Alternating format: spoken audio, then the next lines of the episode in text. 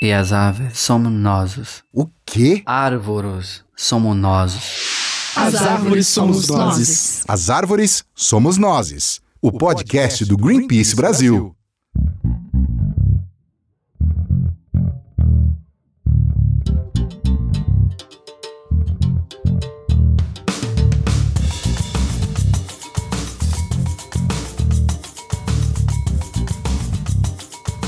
Todos e todas, este é o As Árvores Somos Nós, o podcast do Greenpeace Brasil.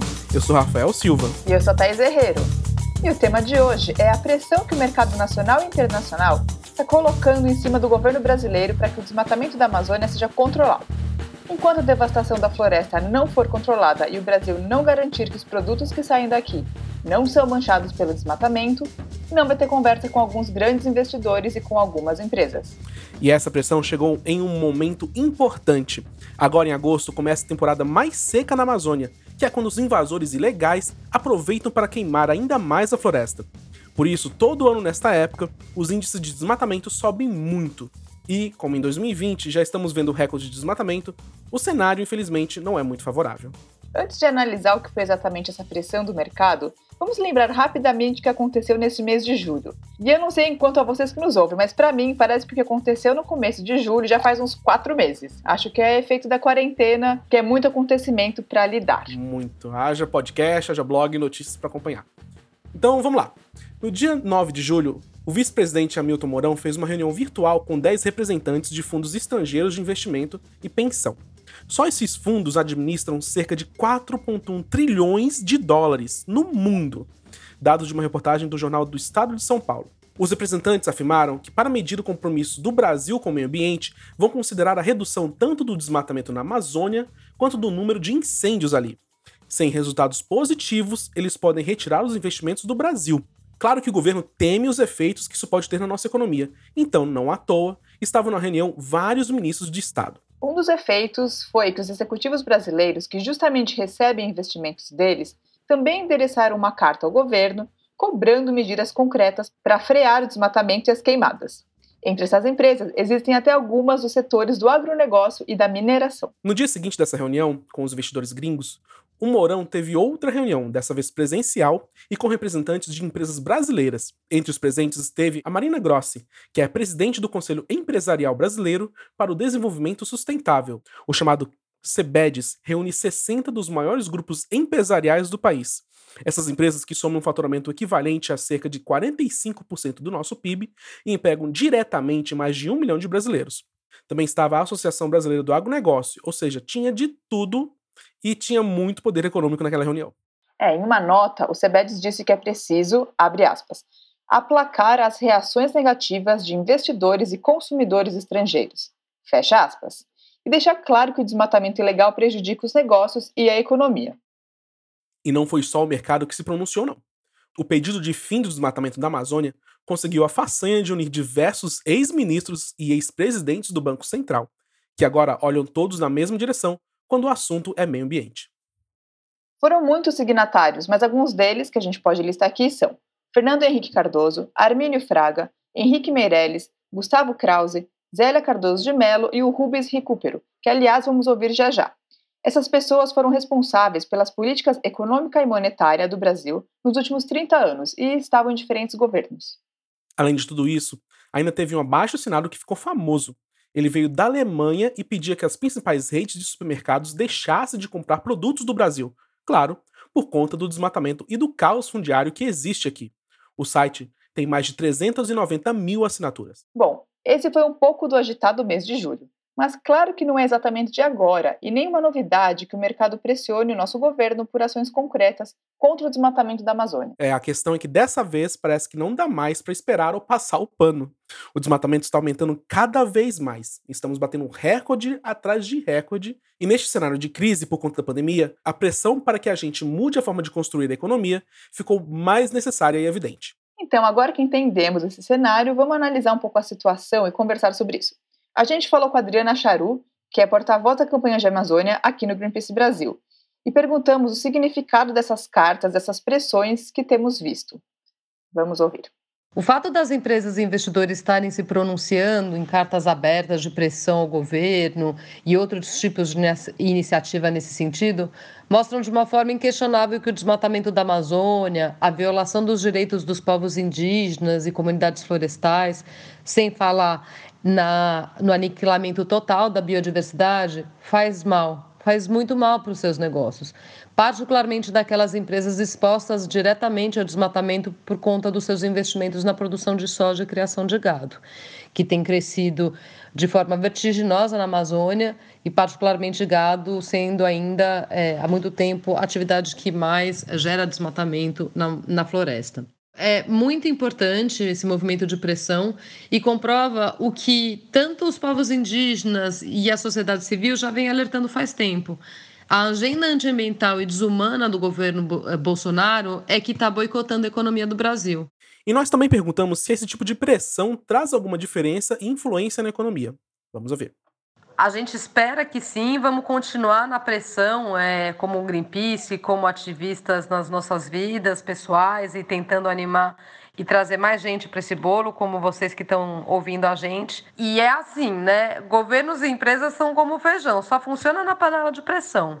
Esse movimento de pressão constante é fundamental e importante para tentar frear esse governo destrutivo, desumano, que vem boicotando a economia de uma forma sistemática, que pode realmente colocar o Brasil no buraco, já está colocando por um tempo é, bastante grande a gente sabe e a gente vem falando isso e a ciência é, comprova aquilo que o Greenpeace e outras organizações vêm repetindo há bastante tempo, que é na proteção do meio ambiente, na proteção da floresta amazônica e dos seus povos que está a saída para a crise econômica.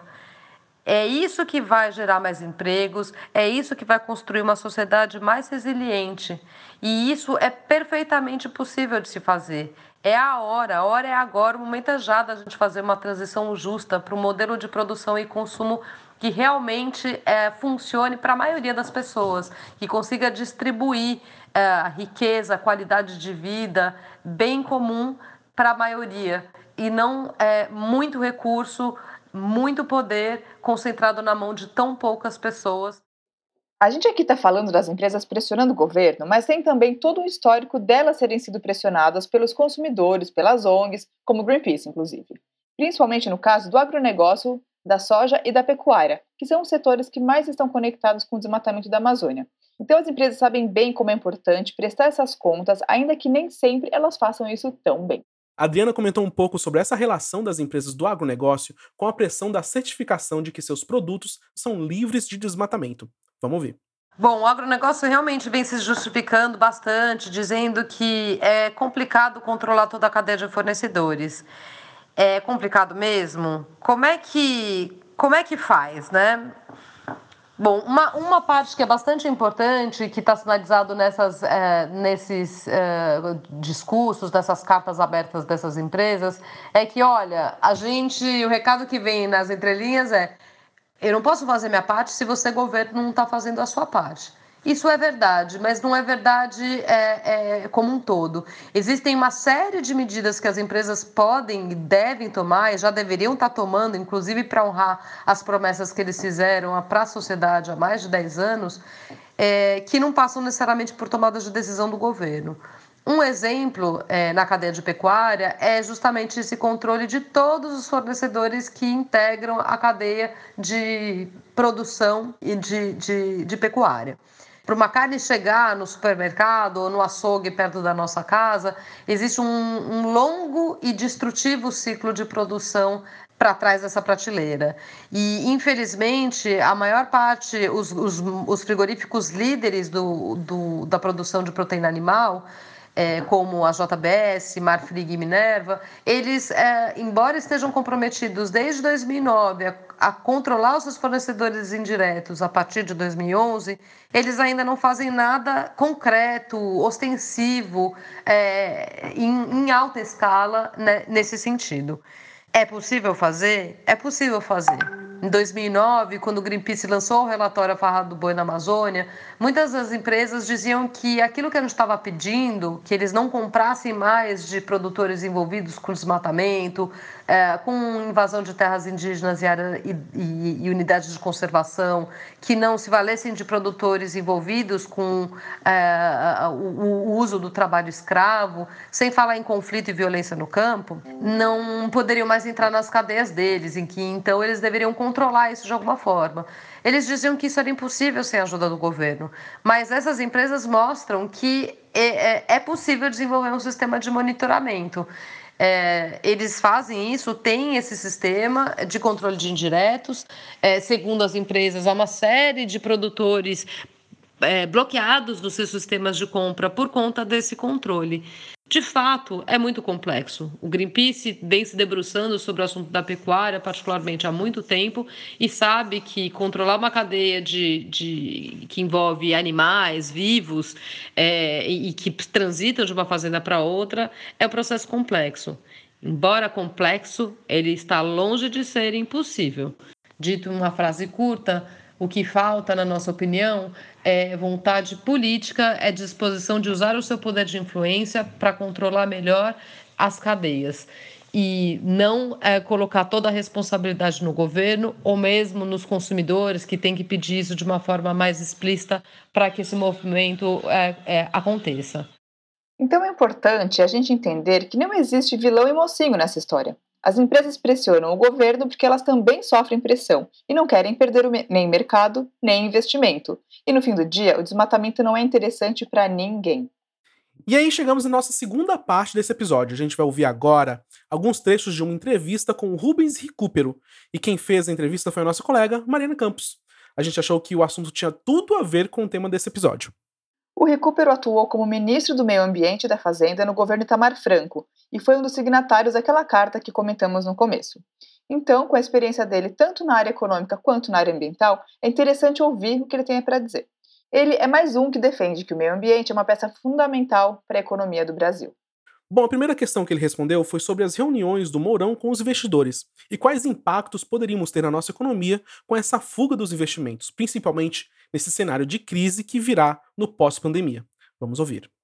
Se o Brasil quiser sair da crise econômica, ele vai precisar de investimentos externos, porque o próprio governo atual reconhece que a melhor estratégia de reconstrução da economia será o investimento em infraestrutura, em concessões.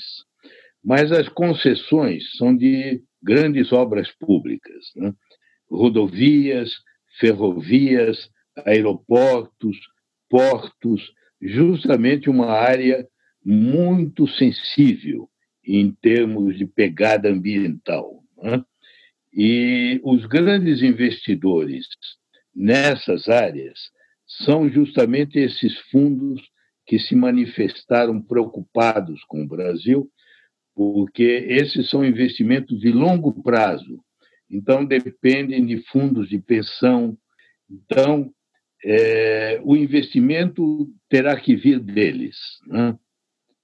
E me parece muito difícil que isso venha a ocorrer se, paralelamente, ao momento em que o Brasil comece a oferecer essas obras, que ainda não começou, né? O Ministério de Infraestrutura está preparando, mas isso se anuncia para proximamente. Se isso ocorrer ao mesmo tempo que um recrudescimento dos incêndios, das queimadas na Amazônia, eu acho altamente improvável que se consiga atrair investidores para essas ofertas do Brasil. Né? E, e, o Brasil não terá outra, outra alternativa, porque os investimentos são esses. Ele também falou do possível boicote ao mercado brasileiro e com base em que isso poderia acontecer. Na visão dele, a questão vai bem além da Amazônia, passando pela descarbonização da economia, ou seja, uma economia que investe e aposta em atividades que não emitem gases de efeito estufa, que agravam as mudanças climáticas. Vamos ouvir a próxima parte. É na União Europeia que se concentra o maior perigo de haver um boicote a produtos brasileiros.